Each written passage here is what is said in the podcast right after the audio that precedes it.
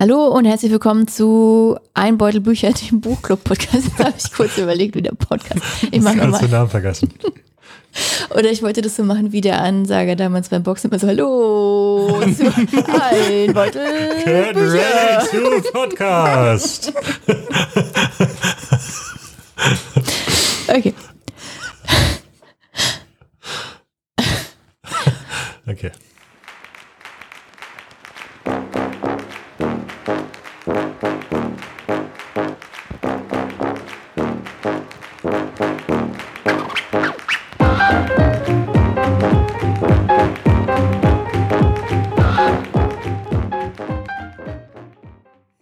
Hallo und herzlich willkommen zu. Entschuldigung. Ja, immer wenn es einmal drin ist, ist es vorbei. über den Box, über die Ansage. Hallo. Okay. Hallo und herzlich willkommen zu Ein Beutel Bücher, dem Buchclub-Podcast. Wir sind Peter? Patrick? und Doreen und wir sprechen einmal im Monat über ein Buch, ähm, das wir gemeinsam gelesen haben. Dieses Mal sprechen wir über die Insel der tausend Leuchttürme von Walter Mörs. Also, falls ihr das noch nicht gelesen habt, wir werden auf jeden Fall spoilern.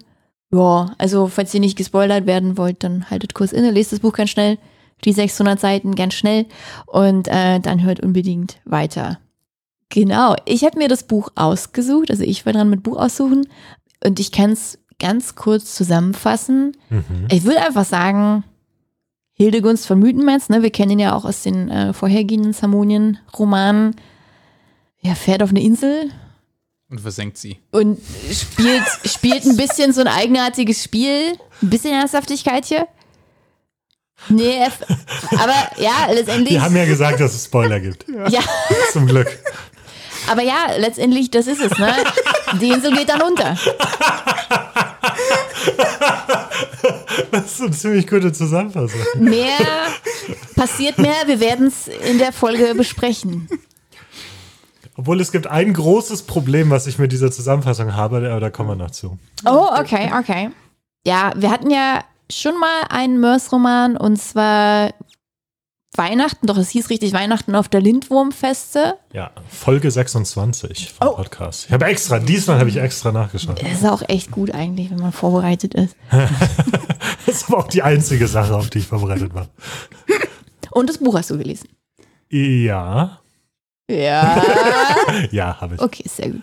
Ähm, genau, da haben wir ja auch schon äh, darüber gesprochen, dass wir an sich alle drei eigentlich kleine Walter Mörs-Fans sind. Dass uns aber allen dreien die letzten Romane nicht so gefallen haben, bis sogar wütend gemacht haben, wie das Labyrinth der träumenden Bücher. Na, also Mhm. das hat, glaube ich, ja, einige fanden es gut, aber hier, glaube ich, sind wir uns einig, das war, das war nix. Und ich bin ja jedes Mal, wenn ein neues Buch rauskommt, hoffe ich ja, dass es wieder so wird wie, wie damals einfach, ne? Dass er zu seiner alten Größe zurückgewonnen hat. Und so war es auch mit diesem Buch. Und ich sag mal so, also ich weiß gar nicht, ob ich jetzt sofort mit der Tür ins Haus fallen möchte, aber ich mach's einfach, ne? Äh, ist jetzt zu einem Drittel auf mein Podcast. Ja, ja, also ich würde sagen, er hat es nicht geschafft. Ich würde sagen, er ist ein Stück weit näher rangekommen als in den letzten Büchern. Darüber sprechen wir definitiv noch, ne? Aber, ah ja.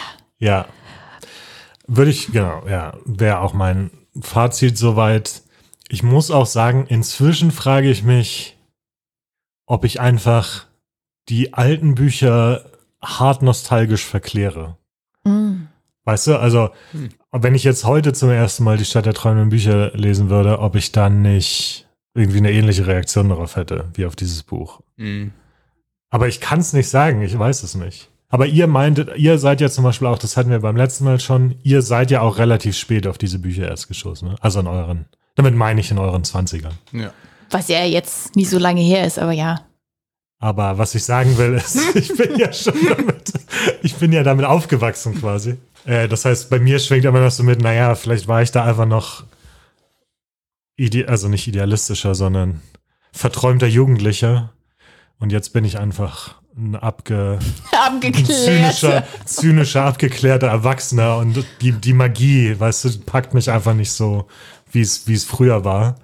Aber ich glaube auch, es gibt schon Unterschiede irgendwie zwischen diesem Buch und, und Die Stadt der träumenden Bücher zum Beispiel. Das ist weil ich fand es gar nicht so schlimm. Oh, das ist sehr gut. Ich fand es auch besser als erwartet oder befürchtet, aber immer noch nicht, immer noch nicht super. War jetzt kein Rumo oder Stadt der träumenden Bücher, ja, aber. Ja. War auch kein War auch Weihnachten auf der Lindwurmfest. War, ne? ja, okay, aber das, ja, Ja. das war echt ein Klobuch. Zumindest nicht die ganze Zeit. Ja, ja, da, da, da kommen wir noch. ähm, aber lass mal mit den guten Sachen anfangen. Also so wie ich zumindest sagen würde, die gut waren. Ja. Die, die Welt, die Atmosphäre. Und damit meine ich quasi, also wirklich so dieses, was ich zum Beispiel auch an der Stadt der träumenden Bücher so gut fand, war einfach die Originalität. Also der hatte echt viele tolle Ideen und das war einfach so komplett ausgearbeitet, ne? Bis hin zum Gebäck, was halt so buchförmig war mit so einem Lesezeichen, was aus, ich glaube, dieses Lesezeichen war, wenn man da in dieses Gebäck so reinpiekt, das war mit Apfelmus gefüllt und wenn dann halt so ein, so ein kleiner Strahl rauskommt, Apfelmus, dann war das halt das Lesezeichen. Also so auf so einem Detailgrad ähm, hat er da sich Sachen ausgedacht und das hat mir damals total gut gefallen.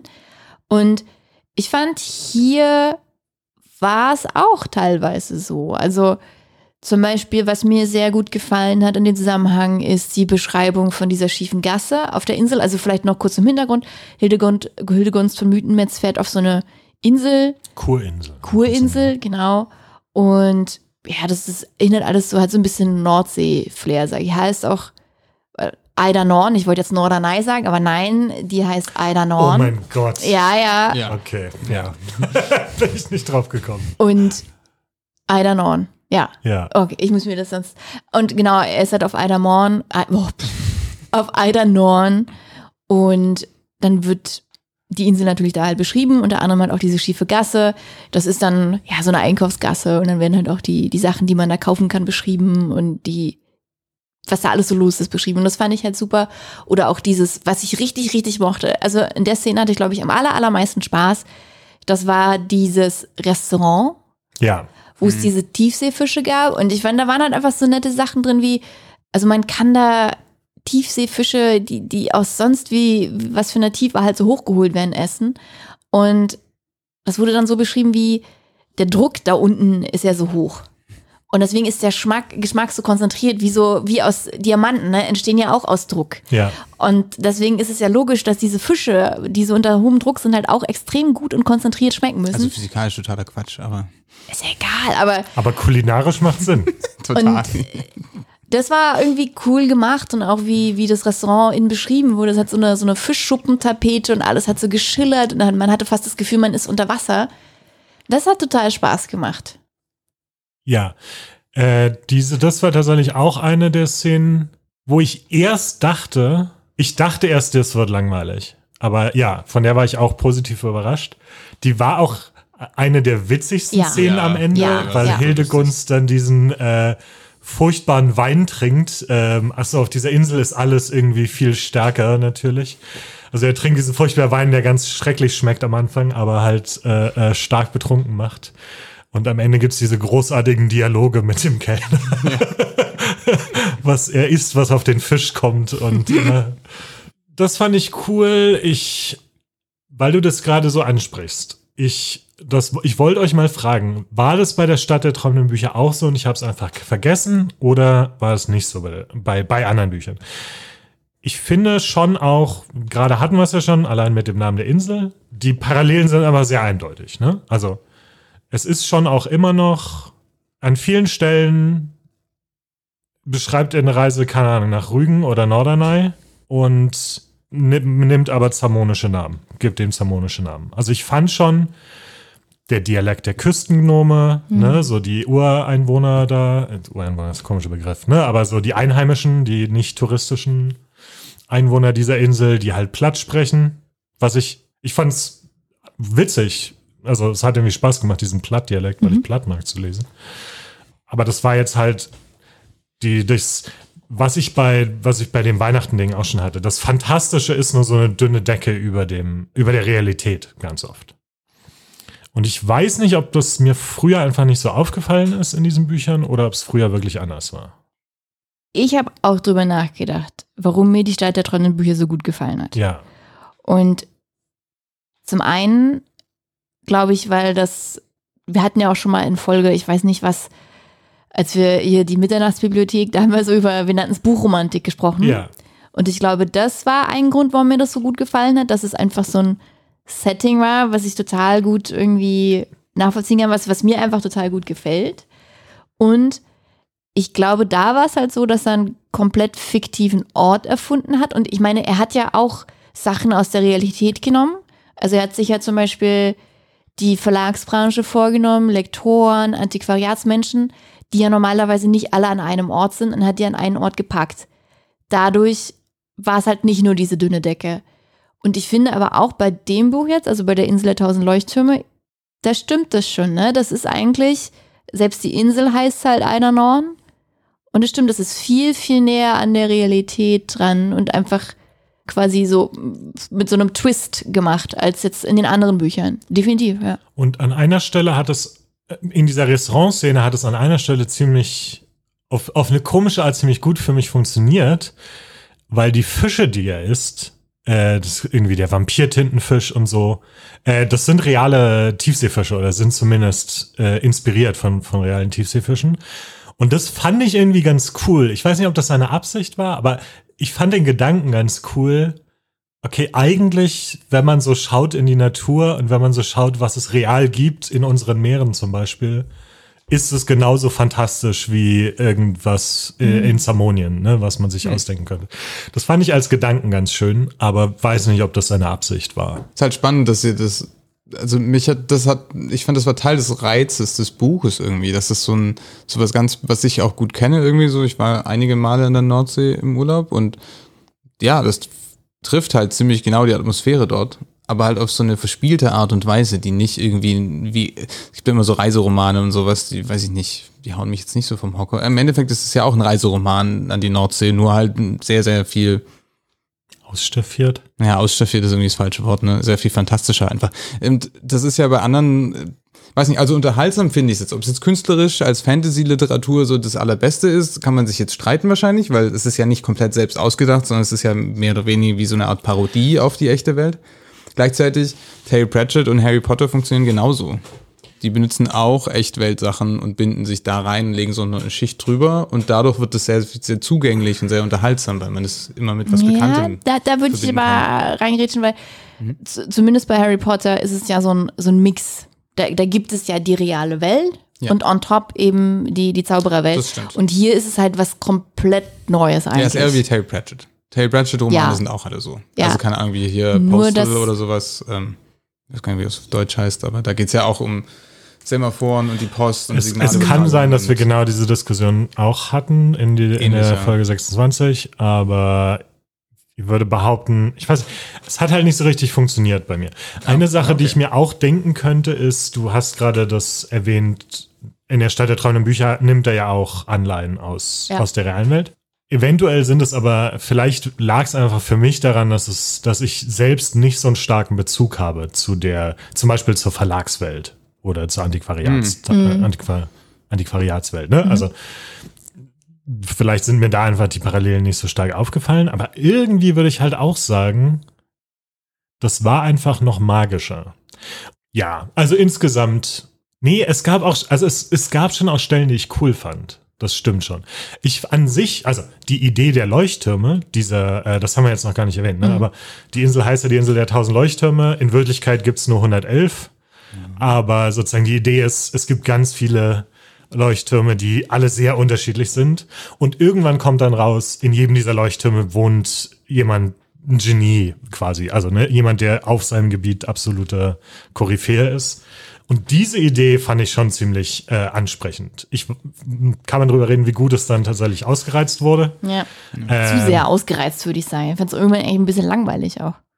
Nee, ich, bei, Was? äh, bei mir war es andersrum. Ich weiß nicht, das jetzt.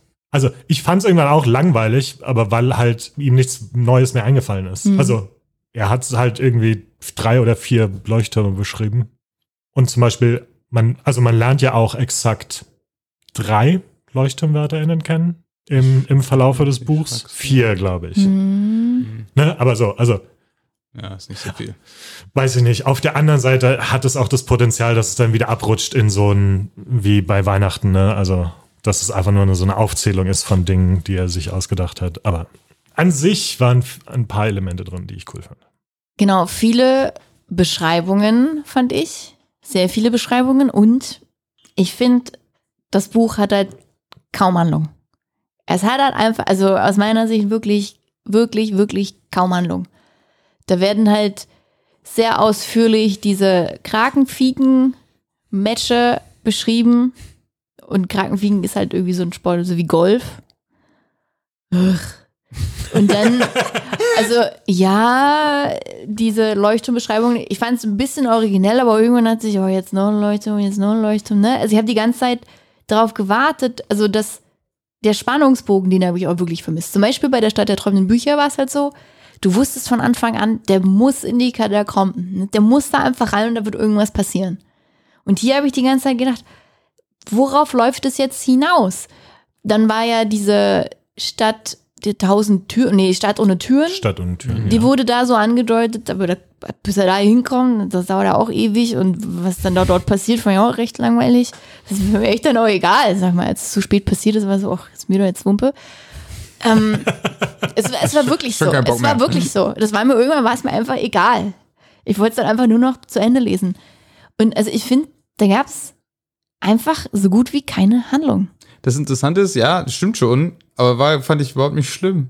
Hätte ich mehr Zeit gehabt, ich habe es auch ein bisschen unter Zeitdruck gelesen und dann mal dachte ich so, ach, ich wünschte, jetzt hätte ich mehr Zeit. Das ist eher so wie so ein Spaziergang, dann lese ich mal zehn Seiten, lege ich es wieder weg, le- lese ich am nächsten Tag nochmal zehn Seiten.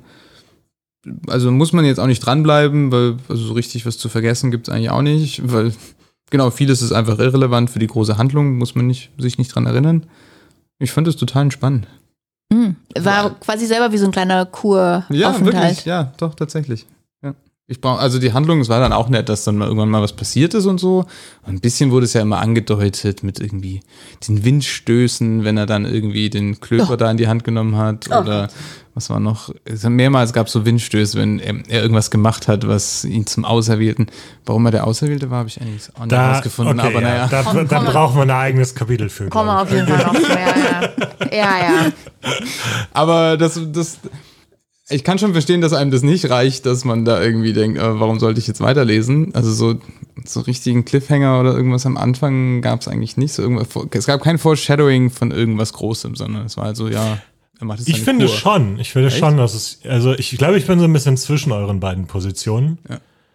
Ich weiß ungefähr, was du meinst. Ich hatte aber auch nicht so wirklich Lust darauf, auf diese, Mhm. auf diese Art von Leseerlebnis. Ich, eigentlich war ich wieder drin. Ich wollte auch, ich wollte eine Abenteuergeschichte. Ja. Im Prinzip läuft es darauf hinaus. Ja, gut, ja. So, vielleicht ist es auch mein Fehler, ne? Also, ich hätte einfach gern wieder eine Abenteuergeschichte wie Rumo oder die Stadt der träumenden Bücher. Und deswegen am Anfang, ja.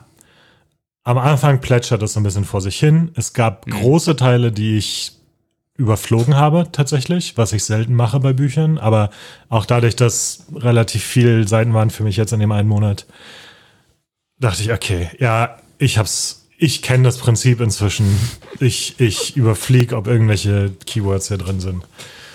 Dann gab es aber eigentlich auch tatsächlich Stellen, die ich, die die Spannung bei mir aufgebaut haben. Also die Szene im Restaurant, was da auch passiert, ist zum Beispiel, da sind die ganzen Leuchtturmwärter, die in einer geheimen Sprache miteinander sprechen. Ja. Was du meinst mit diesen Windstößen, ne? Irgendwie passieren seltsame Sachen um ihn herum.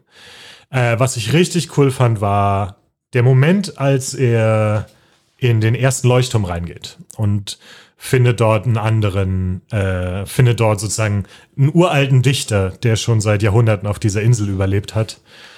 Und äh, das war eine echte Überraschung. Das fand ich, das fand ich tatsächlich cool. Es gab, es gab tatsächlich auch ein paar Sequenzen, die ich spannend fand, ähm, wo er da auf diese Wunderkerze oder so, also einen dieser Leuchttürme, so ein vulkanartiger Leuchtturm sozusagen, rumballert. Also es gab dann auch so, so Actionsequenzen quasi, wie es, wie es in, in der Stadt der träumenden Bücher auch gab. Das fand ich alles ziemlich cool. Und es gab noch mehr so Andeutung und Foreshadowing. Das Problem ist, dass es am Ende dann zu nichts geführt hat. Also es war am Ende nicht, es wurde nicht zufriedenstellend aufgelöst. Das ist so, als ob ich dir sage, jetzt passiert was Großes Und dann erzähle ich dir drei Stunden später, weiß ich nicht, ich gehe jetzt einkaufen oder so. So ungefähr war das halt. Also ich finde, dieses, es wurden Sachen angedeutet, aber dann passierte einfach zu lang nichts. Na, du sagst zu lang nichts. Mhm. Das wäre ein Pacing-Issue sozusagen. Also, ne, also der Spannungsbogen, keine Ahnung, wird nicht richtig aufrechterhalten oder sowas. Ich fand an sich, fand ich den Spannungsbogen, ja, da gab es dann immer so diese, diese Downtimes zwischendrin, wo er nur Krakenfliegen spielt. Fand, fände ich, hätte ich auch nicht schlimm gefunden, glaube ich, wenn die, wenn das, was dann passiert, tatsächlich befriedigender gewesen wäre. Also, ich, ja, weiß nicht. Wir sind beide unzufrieden, ja. aber auf leicht andere ja. Arten. Darauf können wir uns einigen, ja. Wir sind beide nicht zufrieden damit. Und ich hatte Spaß. Hattest du wirklich Spaß? Ich habe auch mal ab und zu meine Seite nicht so richtig gelesen. Weil, ja, ja das sind halt immer diese Ausschweifungen, dieses Buch ja auch berühmt ist, aber nur diese Bücher. Aber im Großen und Ganzen hatte ich, ja, hatte ich Freude an den Sachen.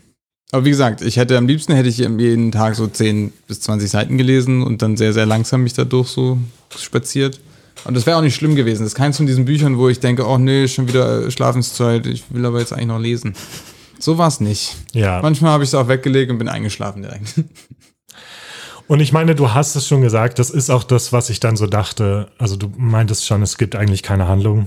Das ist für mich der große Unterschied, den ich da erkannt habe zu Die Stadt der träumenden Bücher. Ja. Also jetzt so auch das letzte, das andere Buch, was wir gelesen haben von ihm, Weihnachten auf der Lindwurmfeste.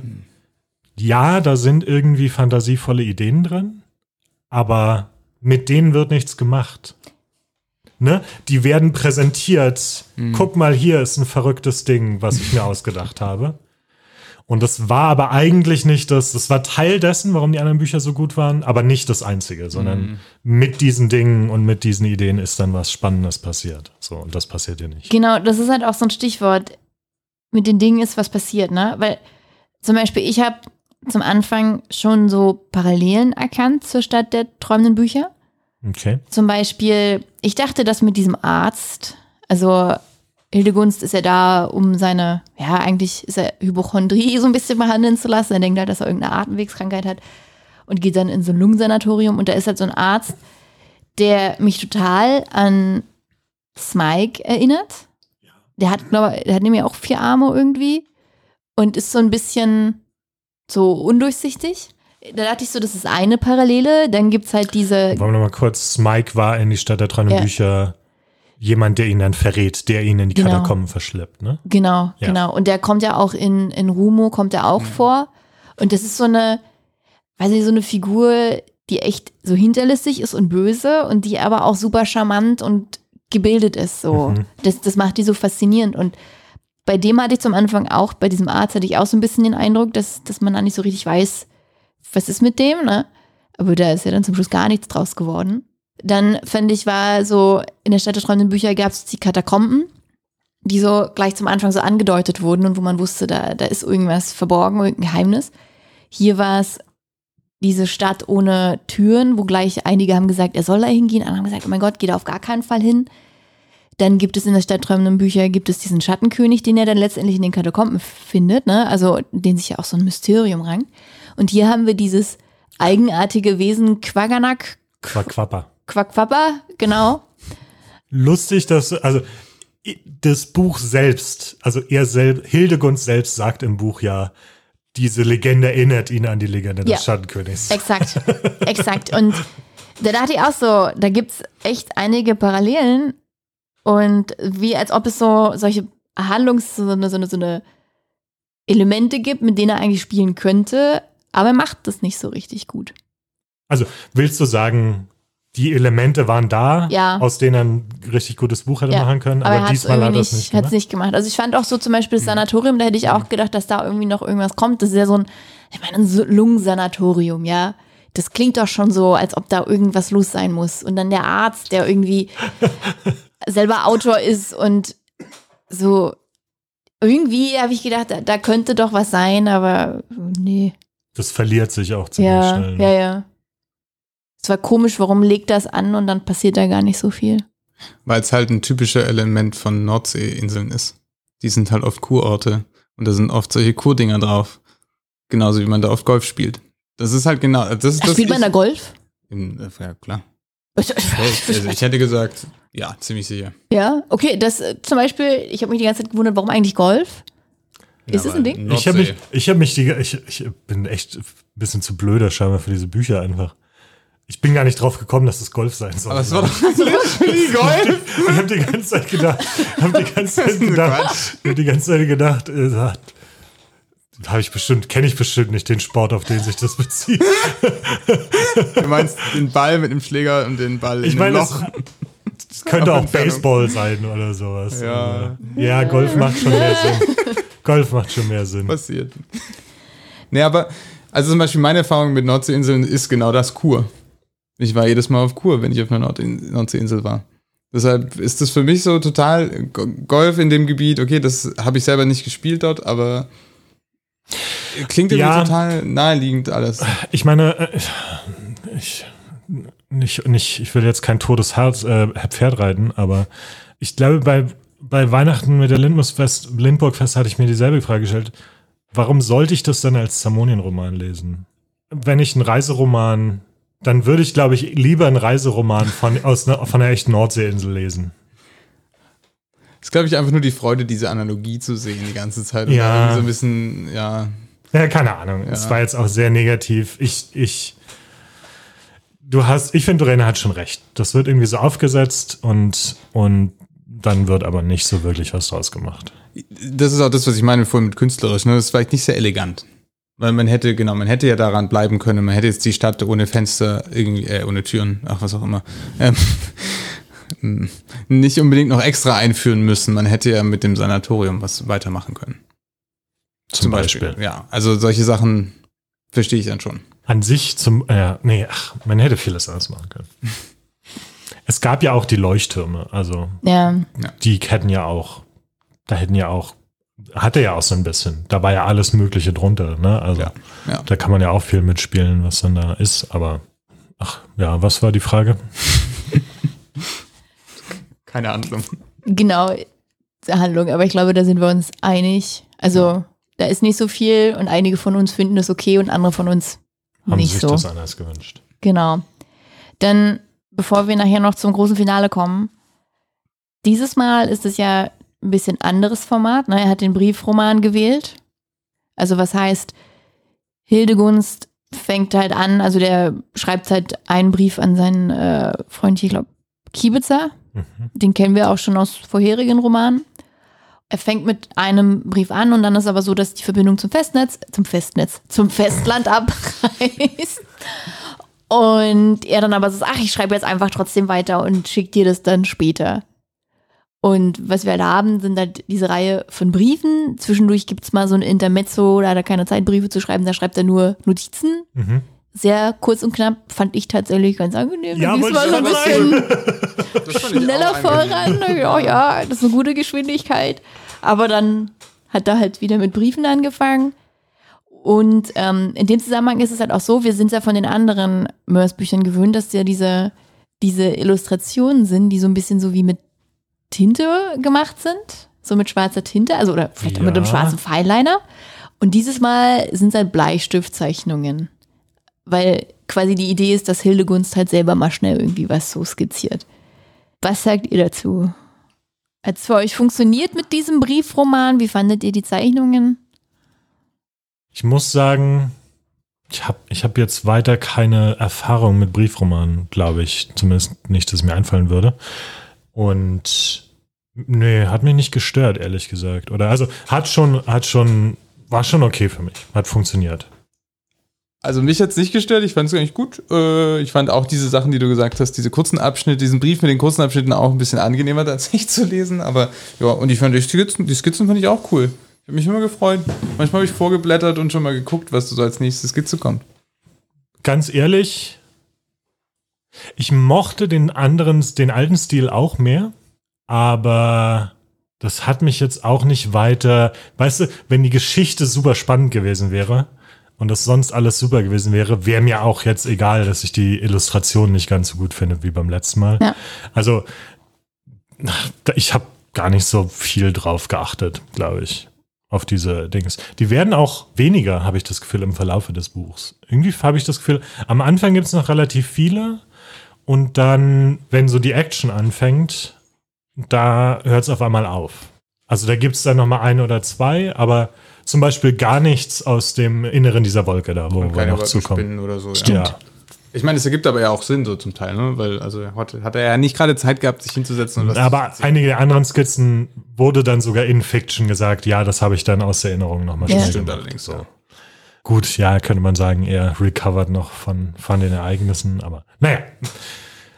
Wie gesagt, war jetzt für mich kein großes, kein großes Ding. Aber du, ich hatte das Gefühl, ich meine, wir haben schon mal heimlich so ein bisschen geredet. Ich hatte das Gefühl, du warst schon enttäuscht von den Zeichnungen. Ein bisschen schon, muss ich ehrlich gestehen. Ich mochte halt auch die, die Illustrationen in den vorherigen Romanen total gern. Dann war es halt so, denk ich, ach, also es macht natürlich in der Logik dieses Briefromans macht es total Sinn.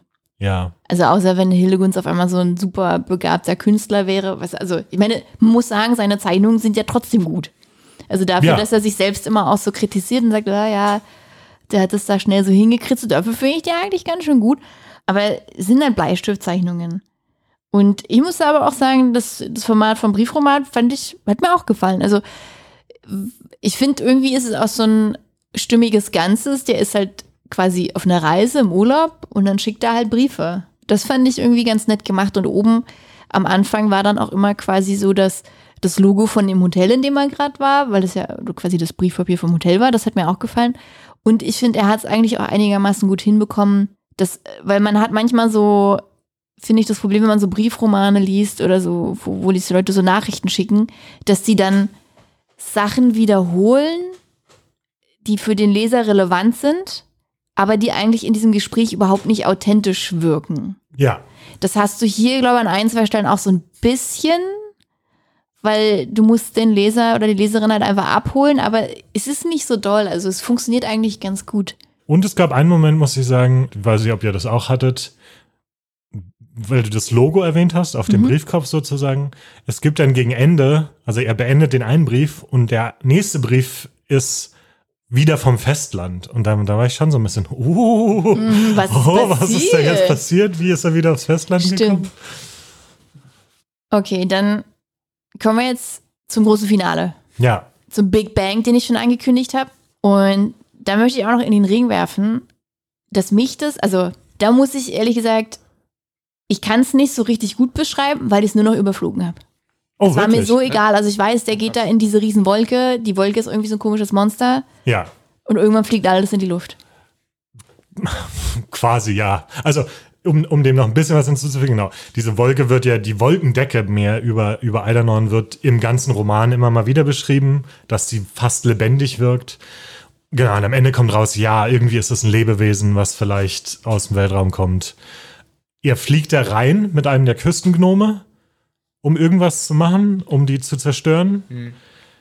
Äh, es stellt sich raus, dass die Leuchtturmwärter alle in einer Geheimorganisation sind, deren einziges Ziel ist es, dieses Lebewesen im Schach zu halten und irgendwann zu besiegen. Und jetzt setzen sie halt ihren Plan in die Tat um und greifen dieses Wesen an mit allen möglichen Sachen, die sie vorbereitet haben in ihren Leuchttürmen. Und dann stirbt es wirklich und nimmt aber die Insel mit sich. Oder sie, sie sprengen quasi die Insel auf, äh, um das zu stoppen. Und dann geht, da geht Eidanorn unter und Hildegunst entkommt nur, nur knapp mit, mit heiler Haut auf, auf irgendeinem Schiff. Er ist auch der So- einzige Überlebende der Ja, ganzen. so ein Quatsch, oder? Ich meine, so, der passiert die ganze Zeit, passiert so gut wie gar nichts und dann auf einmal so viel. Das ist doch affig. Also, Okay, mein, mein Problem ist, das meinte ich, hatte ich vorhin schon angedeutet, damit ist es eigentlich ein anderes. Nämlich, dass Hildegunst nichts damit zu tun hat, mit all dem, was da passiert. Ja, Ja, es ist ja. Indiana Jones Problem.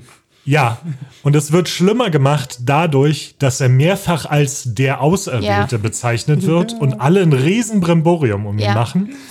Und was dann passiert in, dieser, in diesem letzten Kapitel ist, er wird mit Quekweg hochgeschickt, äh, dem Küstengnom, weil er der Auserwählte Ja. ist. Und dieser Küstengnom macht die ganze Arbeit. Hildegunst ist nur da, um das zu beschreiben. Kriegt am Ende Schiss, wird rausgeschubst. Ja. Dieser Küstengnom ist Der eigentlich der sich Held. dann als- ja. Der ist, der ist der Held.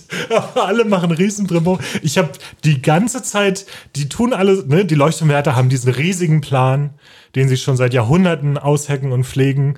Und Hildegunst hat eine wichtige Aufgabe darin und ich habe nicht rausgefunden, was seine Aufgabe in diesem Plan ist. Aber das ist gut, weil ich habe es nämlich auch nicht. Ich dachte so, was ist jetzt? Ja. Doch, es gibt ich eine hab's auch Stelle, da ist er relevant. Aber das ist Zufall, dass Das er da ist- ist. ja, genau, Nämlich das ist totaler mit dem, Zufall. Dass diese äh, Wolkenspinnenmutter da auf dem Schiff mit versucht mitzufahren und er ist der Einzige, der sie noch aufhalten kann. Mit, seine, mit seiner magischen Weil er, ver, Krakenfliegenfähigkeit, genau, mit dem, weil er mit dem Naturtalent ist. Nordwind, äh, mit dem Nordwind verbund, ver, äh, verbindet ist, ja. Also, ich sag mal so, ich glaube, es hätte spannend sein können. Und ich meine, dass das alles Quatsch ist. Ne? Also, ich weiß ich nicht, in der Stadt der träumenden Bücher gab es irgendwie ne, ein Riesenwesen, was aus Büchern bestand und irgendwie äh, giftige, weiß ich nicht, fliegende Bücher. Ich ich kann mich gar nicht mehr so gut erinnern. Ne? Also, aber Aber das wirkte irgendwie stimmig. Ich finde hier, das war zu viel einfach auch. Das war auf einmal kam richtig schnell, richtig, richtig viel. Und Ja. das, das, ich finde, das wirkte äh, irgendwie. Es war, ich fand es auch irgendwie lame, dass es halt so eine Wolke war. Das war ja auch komisch. Ich meine, der, der Endgegner ist eine Wolke. Was denn das? auch eine richtig gruselige außerirdische eben, die war Wolke. schon echt Ah, gruselig. ich fand das irgendwie komisch. Sie fand's schon ein bisschen gruselig. Ja, das sicke Moves. Ja, Also äh, die, diese Wolkenspinnen und so, die sie hat, das stimmt Ja, die schon. waren schon crazy. Also wirklich, als ich das irgendwie gecheckt habe, und es wäre vielleicht sogar noch okay gewesen, wie gesagt, wenn er als Beobachter da ist, aber weil dann so getan wurde, als wäre er super wichtig für die Ereignisse da, und ist es faktisch einfach nicht. Es war dann auch so ein bisschen, ja, okay. Ja, das war schon ganz schön Quatsch. Generell hat mich das Ende auch sehr stark an hier die Toten, Toten von Roswell Ja. Ja, ganz arg daran erinnert mit der Atombombe und dann, ich glaube, erst irgendeine Explosion und dann gab es noch eine Atombombe mit der, ich weiß nicht mehr, da ist auch eine Sache nach der anderen in die Luft geflogen. Ja. Ende war alles, waren alle tot, außer drei oder so. Ich weiß nicht mehr. ich meine, ja, ist richtig. Äh, Da geht ja auch eine komplette Insel in der zamonischen Nordsee unter. Mit sämtlichen Touristen und Einwohnern an Bord und Einwohnerinnen. Dann nur noch dieses letzte, also erstmal nur noch ein paar haben überlebt unten in der Stadt und dann nur noch das letzte Schiff und dann von dem Schiff war nur noch die Hälfte und dann war am Ende nur noch er übrig. Und das meine ich halt, so größer ging es dann halt nicht, oder? Also, Ja, das finde ich irgendwie übertrieben. Es ist halt auch zu sehr so mit dem Holzhammer irgendwie. Also, es ist nicht, es ist sehr grob, finde ich. ich fand, ich weiß nicht, ob das wirklich, ob das wirklich ähnlich ist, aber ich fand generell, es war ganz viel immer das Größte und Einzigartigste. Und ich weiß nicht, ob das so ein Ding ist, was mir früher nicht aufgefallen ist. Es war immer irgendwie, dieser bestimmte Schwefel kommt nur auf dieser Insel vor und damit lässt sich äh, das, die, das beste Gummi aller Zeiten machen. Und ne, irgendwie hier in diesen Tiefschloten, das, da kommt das Gas mit dem allerhöchsten Auftrieb auf. Und das gibt's nur hier auf Eidernorn und so. Ja, stimmt, die hat noch das beste Brot, das, beste, Brot, nahrhafteste ne? Brot, was So, es gibt. Also, ich weiß nicht, an irgendeiner Stelle wird es dann so, ich, ich weiß gar nicht, wie ich es sagen soll. Albern, beliebig. Mann, eigentlich dachte ich, dass ich das Buch gar nicht so schlecht fand. Oh nein.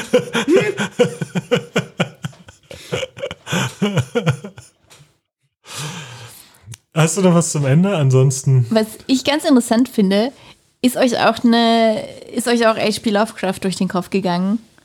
Mir ist H.P. Lovecraft nur durch den Kopf gegangen, weil ich irgendwo mal gehört habe, dass es jemand dieses Buch mit H.P. Lovecraft verglichen hat. Ich weiß nicht, ob wir halt schon drüber gesprochen hatten, aber mich hat es halt total dran erinnert, weil diese, diese Wolke, die kommt ja auch irgendwie aus dem Weltall und ist halt da und auch schon seit, seit Jahrmillionen und niemand weiß so richtig, wie es aussieht. Und dann gibt es halt dieses Wesen, dieses Quaquapper, Ja. was halt irgendwo lebt und niemand weiß auch, wie das aussieht. Also da dachte ich schon so kosmisches Grauen. Das hat mich total an H.P. Lovecraft erinnert. Aber dafür hat für mich dann wieder gefehlt, dass sich das so ein bisschen durchzieht und Ja. aufbaut.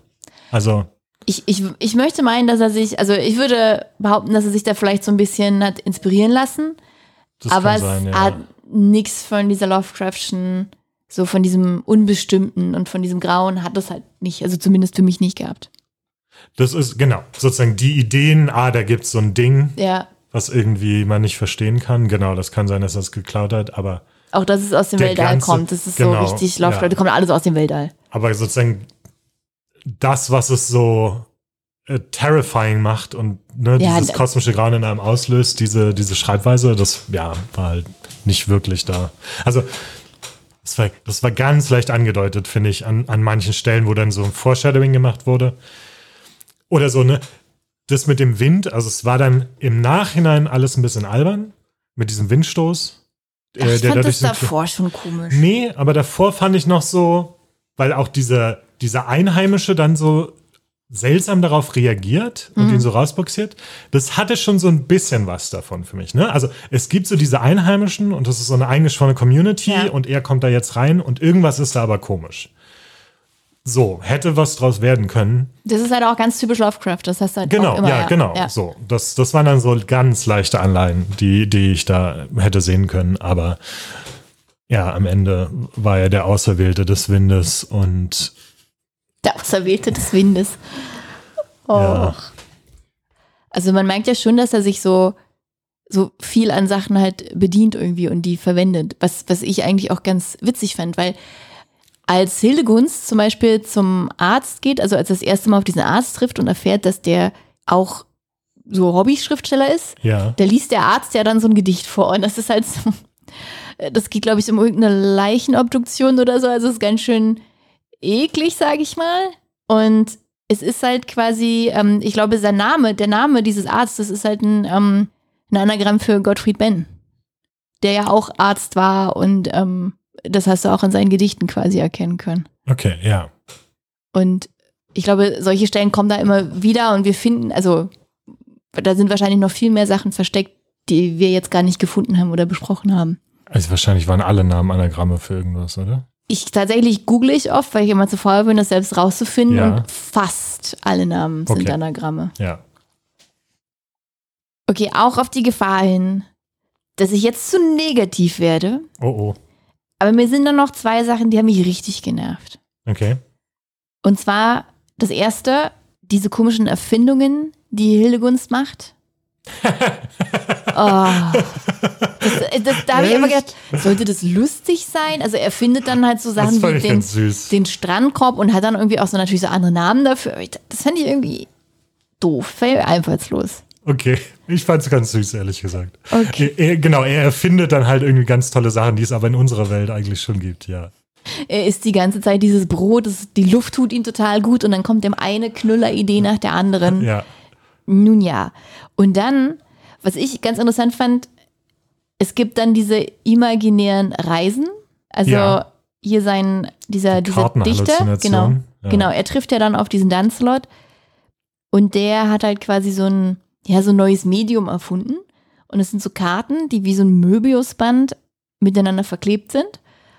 Und die sind scheinbar mit irgendeinem, mit irgend so einem, äh, mit irgendwelchen, wie nennt man das? Hallu- Halluzinogene. Halluzinogen äh, bestrichen, so dass wenn man die anfasst, dann gelangt das halt über deine Haut ins Blut und du hast dann so dieses Gefühl, als ob du wirklich ähm, an diesem Ort von der Karte halt bist. Und das ist für mich, an sich fand ich es ganz nett, die Idee, aber das ist total der Logikfehler, Wieso? weil da werden halt ja Orte beschrieben, an denen Lancelot selber nie war, Ja. auf diesen Karten. ja. Aber Hildegunst ist dann dort und es ist so, es wird fast so getan, als ob er wirklich an diesem Ort ist. Also da kommen dann halt Sachen vor, die Lancelot gar nicht wissen konnte. Das funktioniert für mich bei der ersten dieser Reisen, die er macht. Ähm, weil ich glaube, Dunslot erklärt es auch. Also er, er Ja. sozusagen, er recherchiert diese Orte und dann gibt es aber sozusagen in diesen Untiefen, wo, wo Hildegunst dann hingeht, also der geht ja dann auf die Tiefsee, dann gibt es teilweise Sachen, die man nicht weiß oder die er nicht weiß, wo er dann sozusagen improvisieren muss. Also ich glaube, er sagt es relativ explizit, dass sozusagen da, wo er es nicht weiß, hat er sich Sachen ausgedacht oder hat er Sachen selbst Ah. ausgefüllt. Wo es dann für, wo du dann recht hast, wo es nicht mehr funktioniert ist, als es um diese Wolke geht, geht es auch auf einmal darum, dass Dancelot eine Karte gemacht hat, anhand derer sie sozusagen nachvollzogen haben, was in der Wolke drin ist. Aber das ist nach der Logik dann natürlich Quatsch, Ja. weil so Dancelot hat sich dann auch nur ausgedacht, wie es da aussieht oder ne, irgendwie anhand von Spekulationen das gemacht.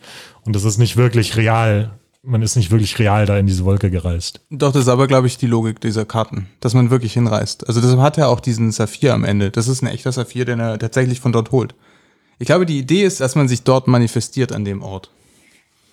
Ha. Das ist nicht so richtig klar, oder? Ist ja auch fantastisch.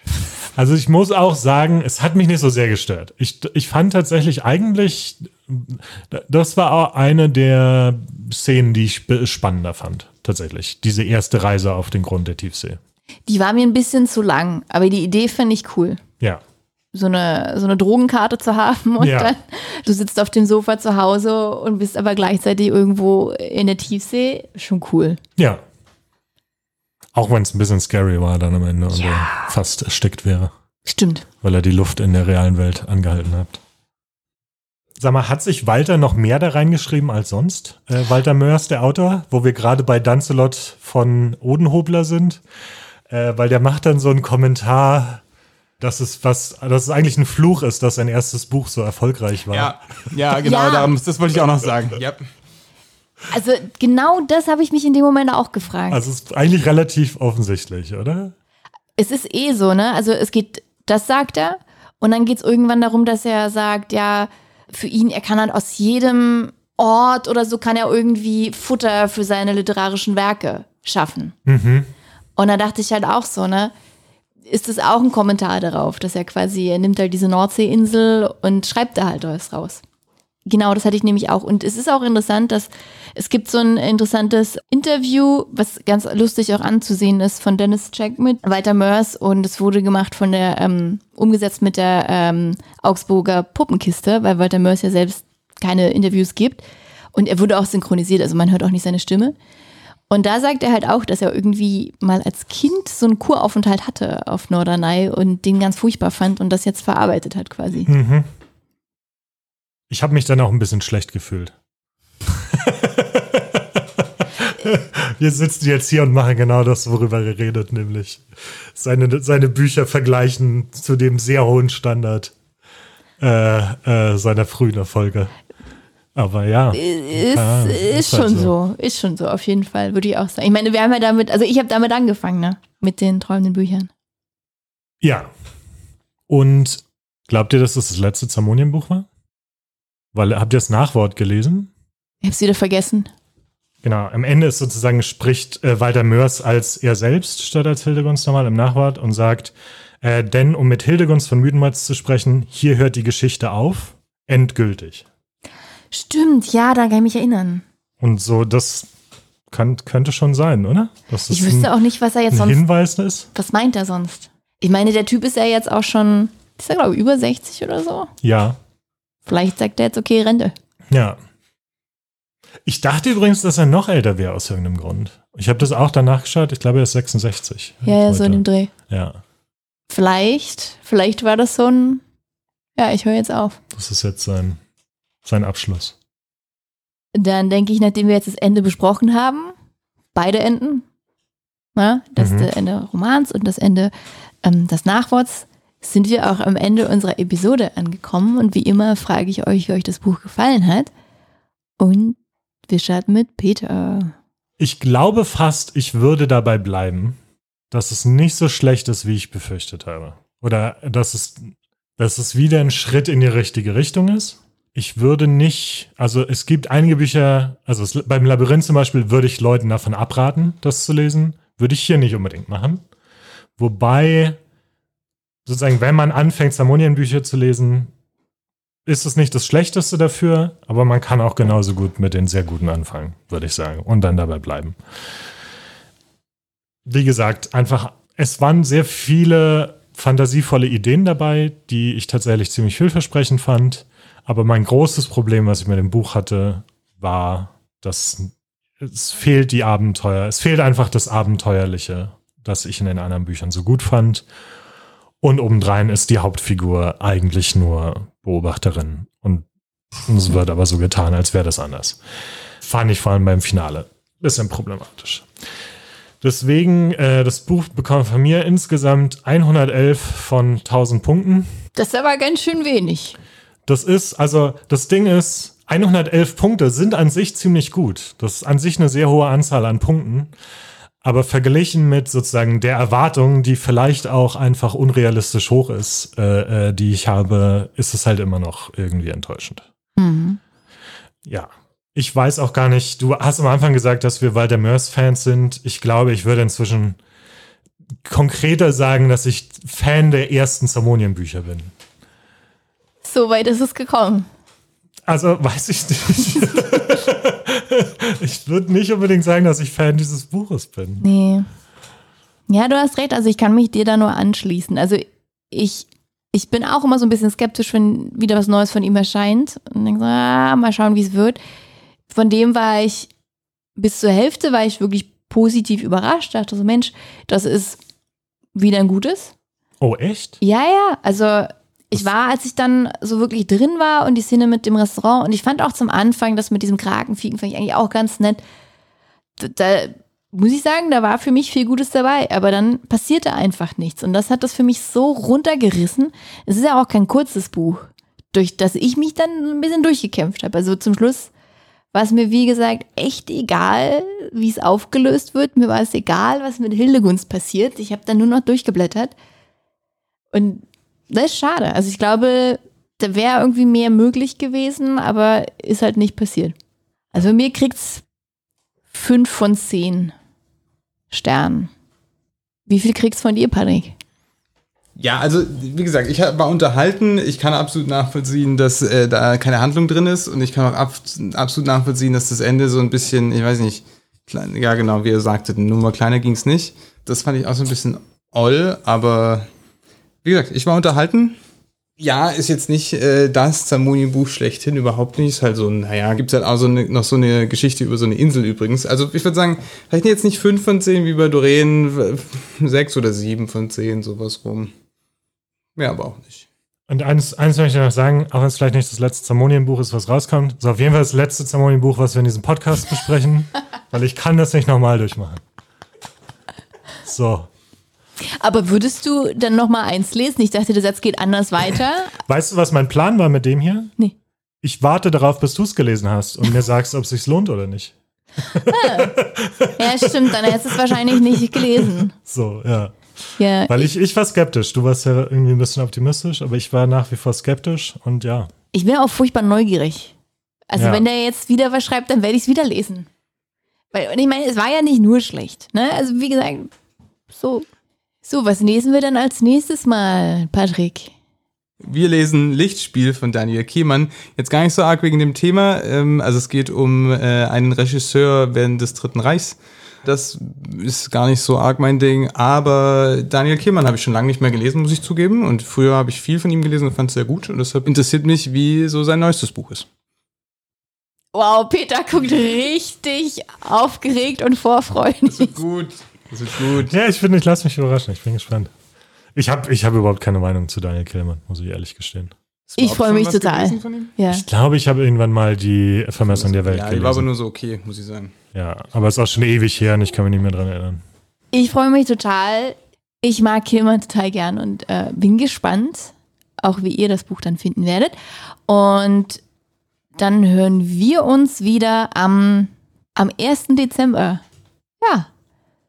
Dann wünsche ich euch, wünschen wir euch viel Spaß beim Lesen und sagen Tschüss. Tschüss. Tschüss.